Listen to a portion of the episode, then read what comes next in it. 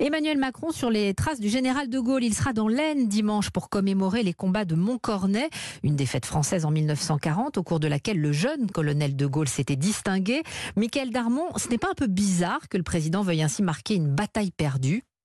Et oui, d'habitude, les chefs d'État glorifient les victoires militaires, hein, pas les débâcles. Mais il faut comprendre que ce rendez-vous de Montcornet, c'est un acte d'exorcisme pour le président qui veut rendre hommage au courage des soldats français face aux Allemands.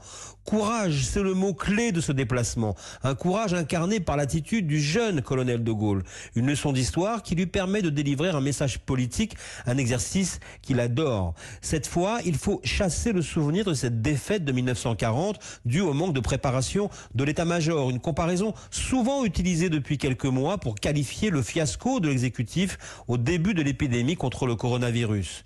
Nous sommes en guerre, l'ennemi est invisible. Vous vous souvenez hein, des paroles euh, d'Emmanuel Macron? Le message était clair. Dimanche, à Montcornet, il y aura Xavier Bertrand, le président de la région des Hauts-de-France, gaulliste social et l'un des potentiels adversaires d'Emmanuel Macron pour l'élection présidentielle. Bertrand ne compte pas laisser le président récupérer la légende gaulienne.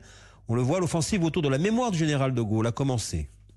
Votre fait politique, Michael Darmon, c'est tous les jours dans la matinale d'Europe 1.